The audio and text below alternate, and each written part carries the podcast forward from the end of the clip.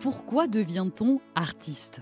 Quelle motivation pousse des comédiens, des comédiennes, musiciens, musiciennes, auteurs, autrices, metteurs en scène, disons, ces êtres hors du commun, à monter sur une scène, à partager des émotions et à se livrer avec bonheur avec la foule?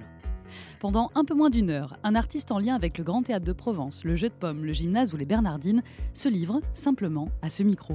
Un entretien sans phare, un dialogue à nu, à travers les quatre lieux emblématiques du groupe Les Théâtres, dirigé par Dominique Bluzet, entre Aix-en-Provence et Marseille.